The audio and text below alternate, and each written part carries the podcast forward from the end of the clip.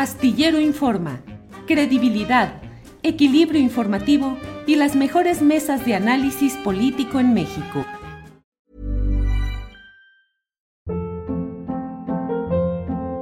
Hold up. What was that? Boring. No flavor. That was as bad as those leftovers you ate all week. Kiki Palmer here, and it's time to say hello to something fresh and guilt-free. Hello Fresh. Jazz up dinner with pecan-crusted chicken or garlic butter shrimp scampi. Now that's music to my mouth. Hello Fresh. Let's get this dinner party started. Discover all the delicious possibilities at hellofresh.com.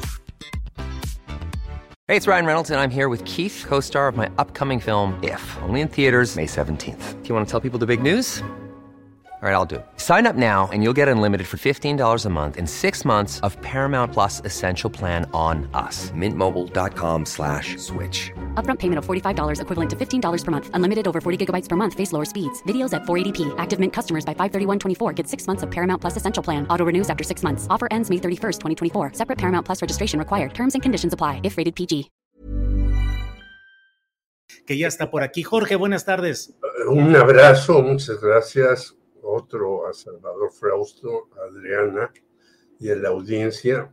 Muy importante lo que acabas de proyectar. Y en efecto, uno quisiera investigar muchísimas cosas. A nosotros, cuando lo de Buen Día nos costó un gran trabajo hacerlo, pero si no tienes los recursos económicos, pues no puedes moverte ni siquiera para conversar con alguien que saben que tiene información sobre las cosas, pero creo que vamos avanzando con todos los problemas.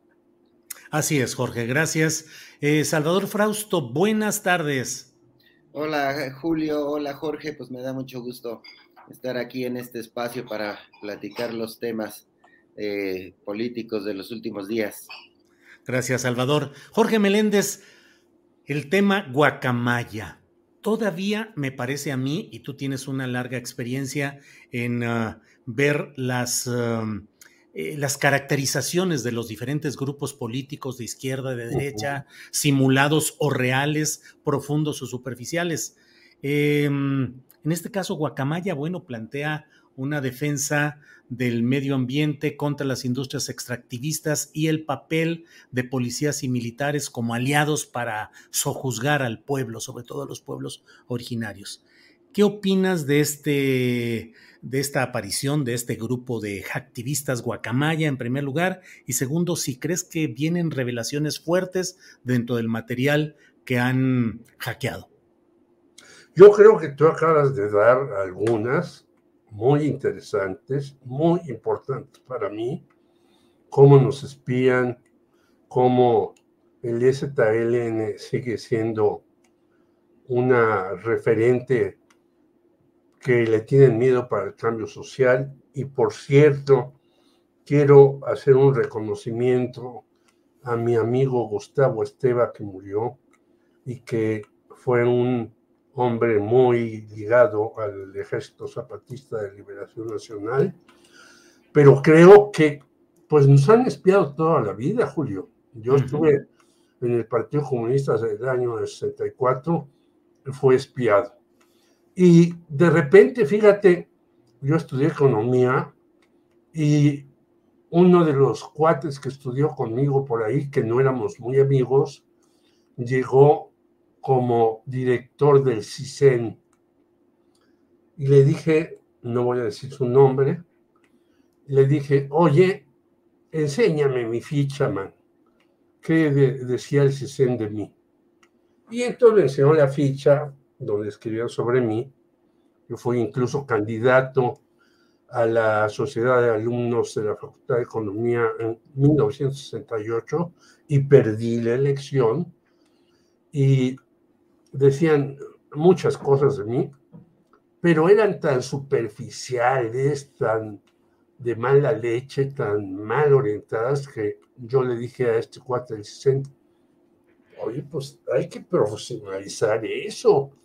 Como un cuate que tienes ahí, que le decíamos el gato, que cuando investigué yo, por cierto, lo de Buen Día, me lo encontré en el Café La Habana y me dijo, sí, sí, yo era informante de gobernación, tienes razón, y qué bueno que eh, no me hicieron nada porque en una asamblea dijeron, este es informante de gobernación, hay que golpearlo, matarlo. Y ahí un hombre que lo salvó fue Eduardo Valle el Búho, con el cual yo tuve una gran relación y después unas grandes diferencias que no vale la pena ahora comentar, pero él lo salvó de que la gente lo quería linchar.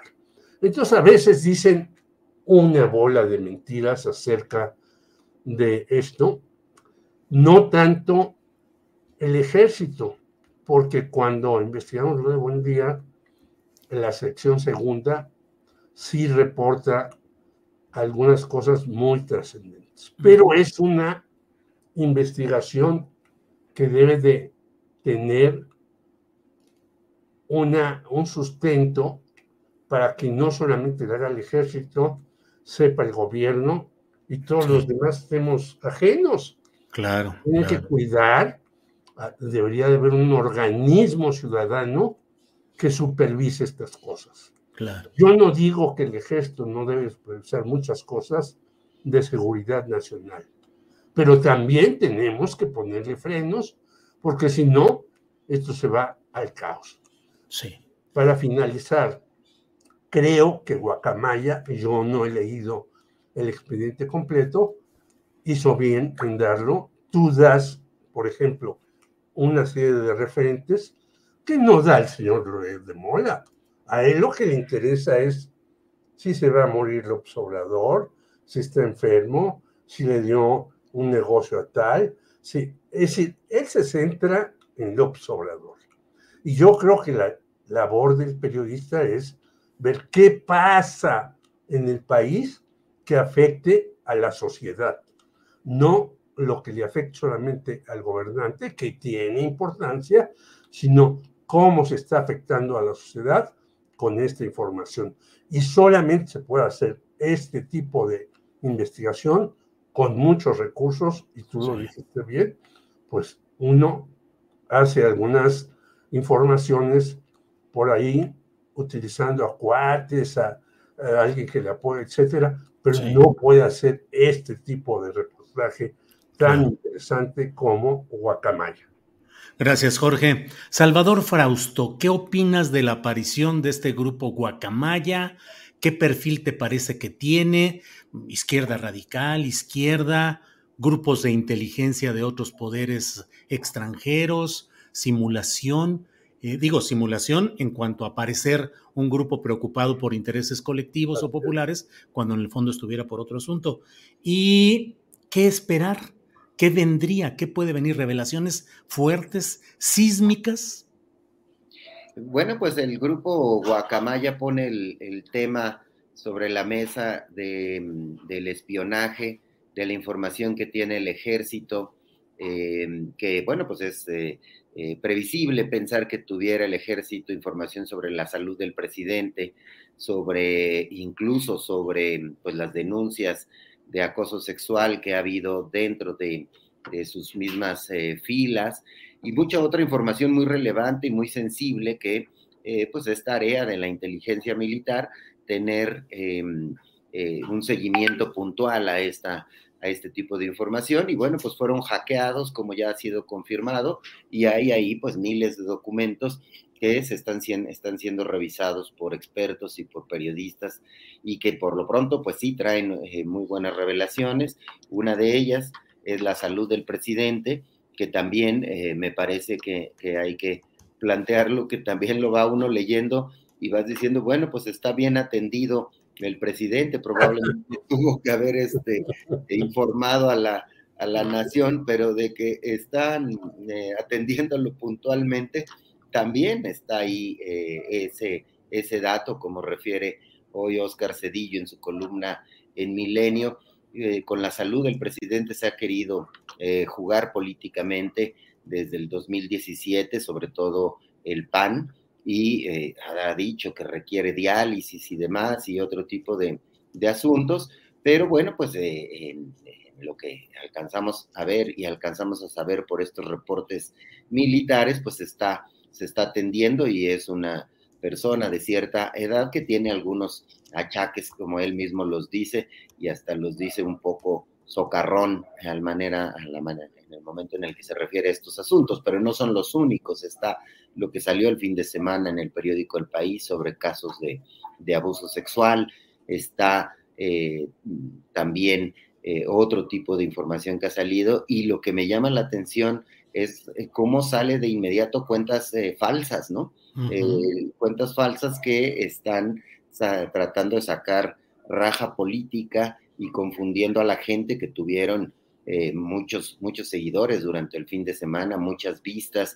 Entonces hay que alertar al público en general eh, que hay que tener cuidado al acercarse a esta información, hay que leerlo a través de medios serios que pongan contextos, como bien decía Jorge, como nos está informando Julio en tus espacios y otros eh, medios y otros periodistas de información que ha salido y que mm, pues seguramente es, es cierta porque ahí están los documentos, pero también se puede uno confundir con facilidad si acude a leer eh, inventos y otro tipo de informaciones. Entonces, eh, me parece que esto de la Sedena eh, pone a discusión todo el asunto del espionaje, los informes que han dado a conocer en el caso Ayotzinapa, tanto el GIEI como la comisión de, encabezada por Encinas y la Fiscalía Especial del caso Ayotzinapa,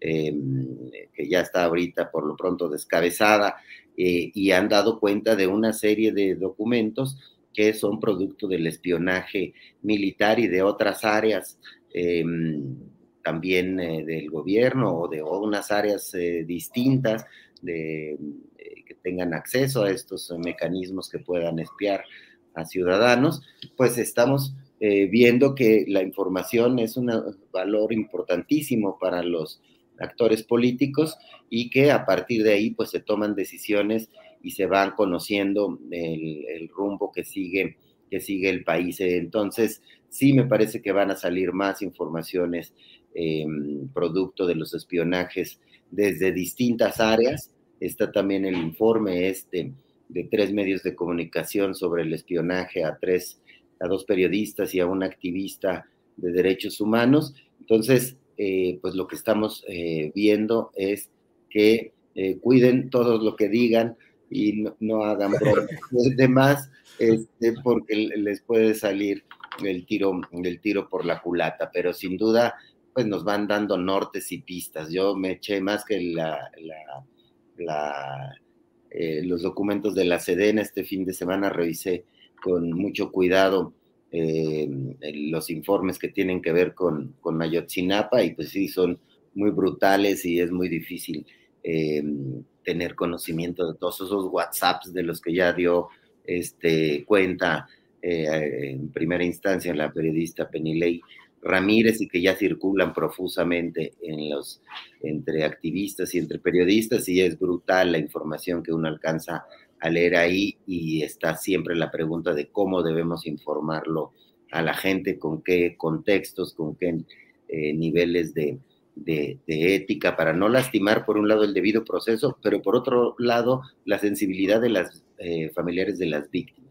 Entonces, eh, pues que está candente el espionaje, está candente y es un momento en el que el mito del que se habló durante muchos años sigue, eh, seguimos viendo evidencias de que no es un mito. el espionaje es fuerte y eh, por lo que alcanza a verse, eh, no siempre pasa por, los, ah, por la autorización de los jueces.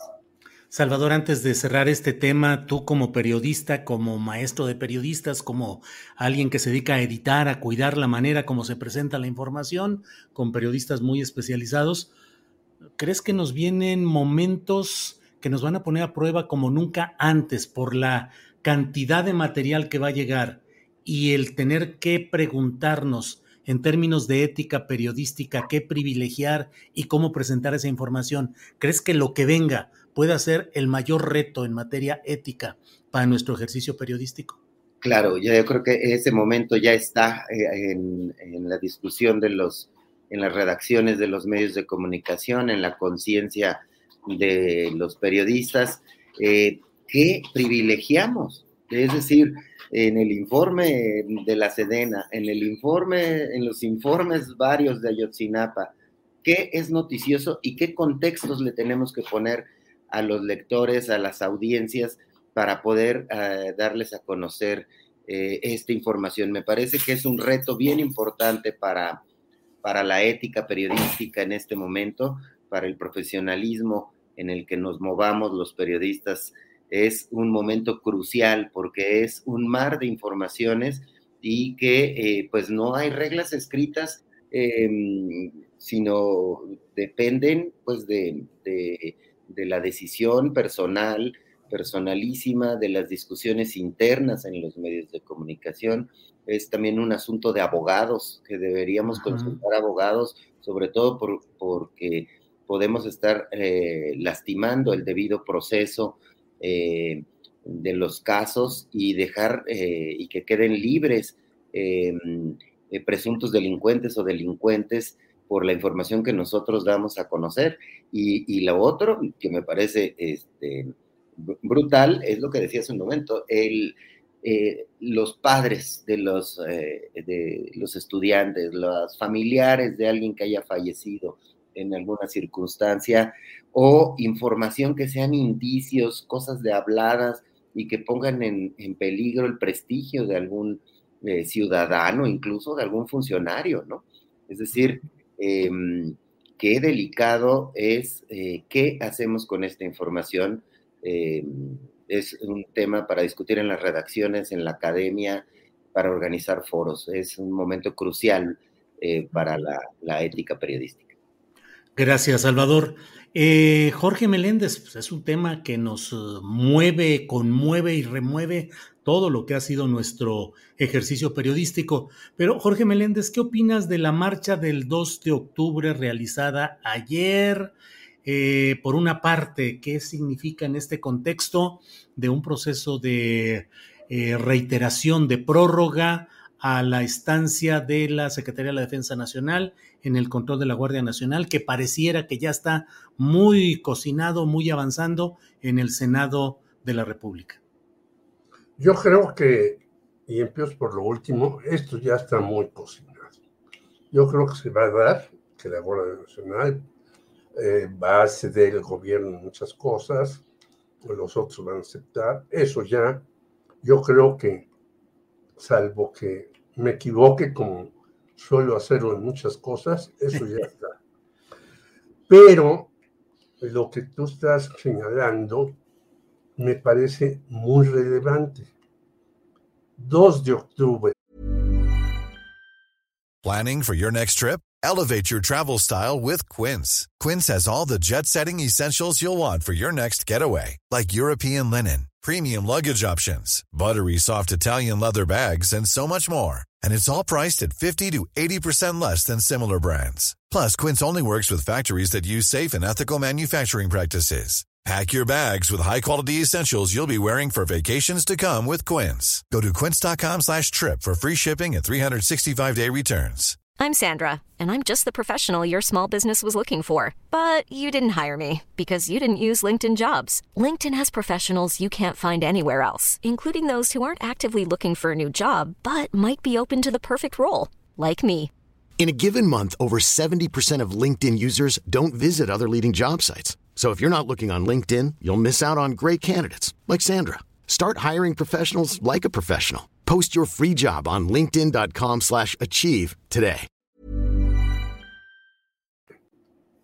La una de las consignas de los muchachos de 68 donde yo estuve ahí cuando era muchacho, ahora ya no lo soy, es justicia ni perdón ni olvido. Y ninguna de las tres cosas se han dado. Justicia no se dio porque, acordémonos, se llevó a, pues a su domicilio un tiempo al señor Luis Echeverría, luego salió por ahí un abogadete, ay, no, ganamos porque teníamos la razón y no sé qué. Ni perdón. ¿Cuántos participaron en ese asunto? Pues muchísimos, no solamente dentro del ejército, sino incluso funcionarios que ahora son muy exigentes con López Obrador y que estaban del lado de Díaz Ordaz y de Echeverría a morir. Y olvido, no hay que olvidar porque estamos viviendo tiempos terribles, Julio. Hay cuatrocientos y tantos mil personajes en la 4T que han sido eh, asesinados, eh, desaparecidos y demás. Hay cien mil personas desaparecidas. Hay infinidad de madres que han hecho el trabajo que debió de haber hecho el gobierno. Hay situaciones gravísimas dentro de los jóvenes. No tienen posibilidad de empleo. Y cuando se abren tres o cinco lugares, tú ves que llegan 200 a concursar se quedan cinco y les pagan de cinco a siete mil pesos mensuales por un trabajo de todo el día. Es decir, estamos viviendo una situación verdaderamente terrible.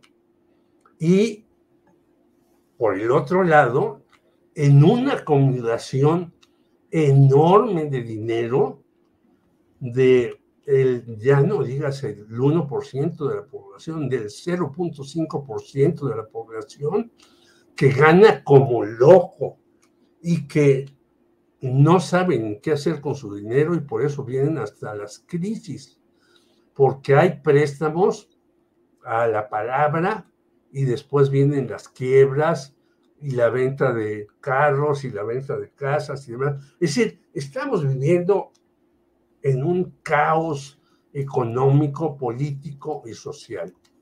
¿O cómo podríamos nosotros aceptar que una fascista ganó en Italia? ¿O cómo podríamos explicarnos con puntualidad que este señor Bolsonaro quedó 5% abajo de Lula de Silva y que este presidente, que las cifras oficiales dicen que sacó de la miseria a 20 o 25 millones de brasileños, no ganó la primera vuelta. Bueno, el mundo es un mundo, yo no diría de locos, pero es un mundo manejado por los medios, manejado por los financieros, donde nos hacen ver todo el día y todos los días el fútbol en Irán, en Grecia, en Andorra, si existen equipos de fútbol, y nos dispersan la atención de lo verdaderamente fundamental. Entonces yo digo, la consigna de 68 sigue siendo válida, ¿no? No hay que olvidar y hay que buscar la justicia y que las cosas se pongan en orden.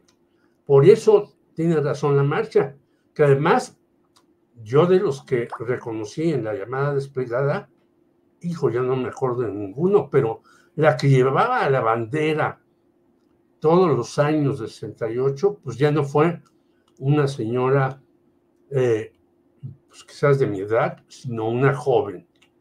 Lo cual me parece muy bueno que haya estado una joven llevando la bandera, pero lo cual demuestra que esos viejitos que somos nosotros seguimos pidiendo que las cosas en México no se olviden y haya justicia. Y ahí pasamos por todo, eh, Ayotzinapa y muchas otras cosas más. Bien, Jorge, gracias. Em, Salvador Frausto, ¿qué opinas sobre este tema de la marcha del 2 de octubre y además lo que ya se está difundiendo en portales informativos de que habrá una reunión eh, de Ricardo Monreal con los secretarios de la Defensa Nacional y de, em, de la Marina y de la Guardia Nacional para tratar de llegar a pues, un planteamiento ya definido sobre este tema de la prórroga a la Sedena en la Guardia Nacional. ¿Qué opinas, pues, de esta marcha 2 de octubre y el tema de la Guardia Nacional? Salvador, por favor. Claro, se mezclan eh, los, los, temas por razones eh, naturales. el tema de, que el villano, el malo, em, en el caso de los acontecimientos del 2 de octubre, eh, fue el ejército en, muy buena medida, además de los, los gobiernos de las figuras de Luis Echeverría y de Gustavo Díaz Ordaz, y de una serie de, situaciones que han pasado a lo largo de ya tantos años y que no han recibido, como bien dice Jorge, no ha habido eh, justicia eh, plena para ese mm, acontecimiento que marcó tanto la vida eh, política y social de nuestro país. Y a la par pues la izquierda que siempre había acompañado, ha acompañado estos reclamos, en este momento se encuentra en una encrucijada porque está apoyando el partido del presidente eh, que la Guardia Nacional esté en las calles con participación de militares y de marinos y que además de eso eh, se esté proponiendo una prórroga hasta el 2028 y esa discusión pues es muy fuerte, muy dura, eh, que hace a mucha gente de izquierda mm, que tradicionalmente se ha opuesto a estas eh, medidas, eh, tener una serie de, críticas a la política del presidente López Obrador de utilizar a militares y marinos en las tareas de seguridad eh, pública y de combate al crimen organizado. Entonces es una encrucijada para la, para la izquierda, sin duda, y me parece que estamos ante una circunstancia en que finalmente se van a alinear eh, Morena, el PRI, probablemente hay signos de que le, probablemente un sector, bueno, eh, es muy pequeño el PRD, pero un sector del PRD haciendo, este, eh, participando en estos diálogos en el Senado, sobre todo el senador Mancera, y ha dado algunas expresiones de que podría ser apoyada esta iniciativa del presidente López Obrador. Entonces ya veríamos ahí eh, un polo eh, de, morenistas y sus aliados, ahora incluyendo al PRI, y por el otro lado el PAN manteniéndose probablemente sin apoyar esta medida de la Guardia Nacional, Monreal apoyándola eh, aparentemente con fuerza y con reuniones de alto nivel con el secretario de la Defensa y de la Marina. Entonces, sí es un momento delicado, a mí me parece que no hay de otra que em, en este momento no hay posibilidades de que los policías estatales o municipales o fuerzas federales de policías pudieran asumir este tipo de, tareas, pero que sí debería incluir este plan eh, que progresivamente eh, el apoyo y la participación del ejército y de la marina fuera gradualmente eh, alejándose de la, de la Guardia Nacional, quizá mantenerse en niveles de, asesoría, de adiestramiento y poco a poco ir saliendo al paso de los años eh, una medida de más o menos de esa naturaleza para tener a fin de cuentas una guardia eh, nacional civil eh, dentro de algunos años. Doy nada más dos datos para cerrar este, este comentario que probablemente em, pues sé, que no coincidirán conmigo, conmigo muchos colegas eh, de, izquierda incluso, em, eh, lo que pienso es que veamos, por ejemplo, los estados. En 24 estados, las fuerzas federales eh, ya son más los, las fuerzas federales, ejército y marina, que la cantidad de policías em, estatales y municipales. 24 estados los que están combatiendo al crimen principalmente son fuerzas federales, incluidos soldados y marinos. Y de los, todos los estados del país, 26 gobernadores han pedido la asistencia de la Guardia Nacional, que incluye ejército y marina.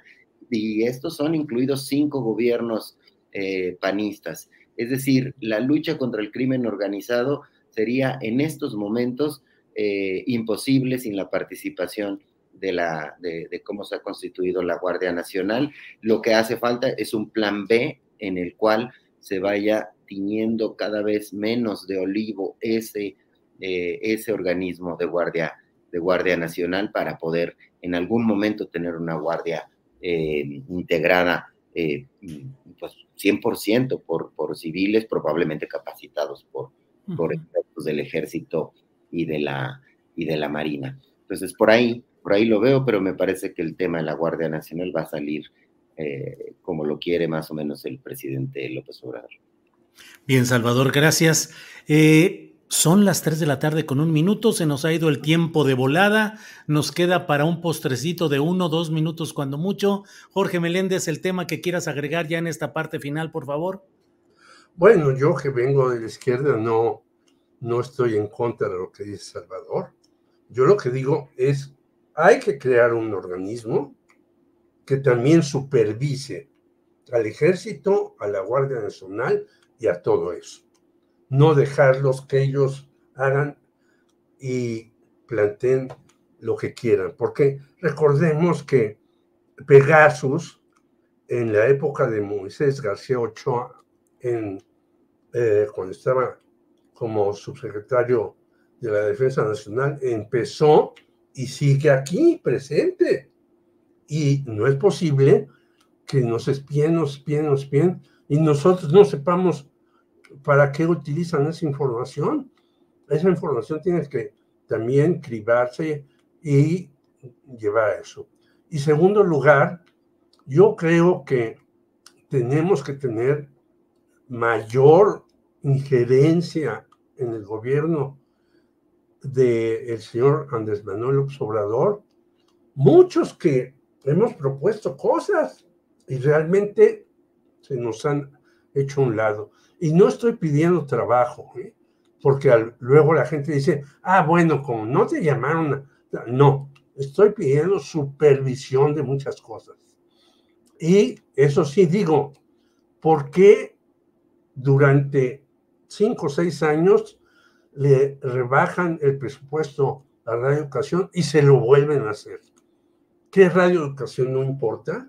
A veces se transmite muy mal porque se necesita el dinero para los instrumentos. Entonces, lo que estoy pidiendo es no solamente que la sociedad civil se involucre, sino que además los medios tengan una situación mayor los medios públicos que transmiten cosas, porque alguna gente dice, ¡ay, se militariza el país! Yo nomás les digo, les pongo un dato, Canal 11. Primer plano, casi todo el mundo ataca al presidente, excepto Lorenzo Meyer. Y en segundo lugar, el señor Macario Esquetino, todas las semanas, y acaba de publicar un libro y es amigo mío, o era amigo mío, no lo sé, porque hace tiempo que no lo veo, acaba por crear un libro supuestamente demoliendo al observador. Pues eso no es militarizar un país. Cuando un país se militariza, lo primero que se toma son los medios para que no haya otras voces. Pero yo tampoco creo que debe crecer tanto como en este sexenio que se le den eh, tareas a las Fuerzas Armadas en donde no deberían estar. Tresito de uno, dos minutos, lo que tú desees, por favor. Claro, Julio. Bueno, pues eh, solo me parece que eh, toda la discusión que tenga que ver con la eh, Guardia Nacional, la, la participación del Ejército y de la Marina en tareas de combate al crimen y de seguridad pública, eh, la consulta ciudadana propuesta por vías eh, eh, lejanas al INE, a mí me parece positiva en tanto cuanto desata o es una oportunidad para desatar un debate nacional en la academia, en los medios de comunicación, entre los ciudadanos, el nivel ya de politización de la gente es, es muy importante. Yo escucho a, a gente muy joven, eh, mis hijas tienen 20 y 14 años y en sus entornos se discute eh, la política, la militarización, la, em, las acciones del gobierno, los resultados en seguridad y em, ese tipo de consultas sin duda avivan debates y estamos a tiempo de ser serios eh, desde la academia, desde los medios para generar discusiones y buscar soluciones eh, y como se ha visto en el, incluso desde el Parlamento, en esta fórmula del Parlamento abierto, que pues si bien muchas veces no, no satisfacen a todos y no terminan incidiendo mucho en, en las leyes, sí inciden en la discusión ciudadana y los cambios y las transformaciones sí eh, parten de una de un pueblo eh, que converse los asuntos públicos. Entonces, eh, me parece una oportunidad esa, esa, consulta para poder discutir un tema de, de tanta importancia para, para el futuro de nuestro país. Bueno, pues a ambos les agradezco mucho la oportunidad de platicar en este lunes 3 de octubre. Ya nos veremos pronto. Jorge Meléndez, muchas gracias y buenas tardes. Un abrazo a ti, a Salvador y a todos los demás compañeros. Gracias, Jorge. Salvador Frausto, gracias y buenas tardes. Abrazo, Julio, abrazo, Jorge, que, estén, que tengan muy buena semana.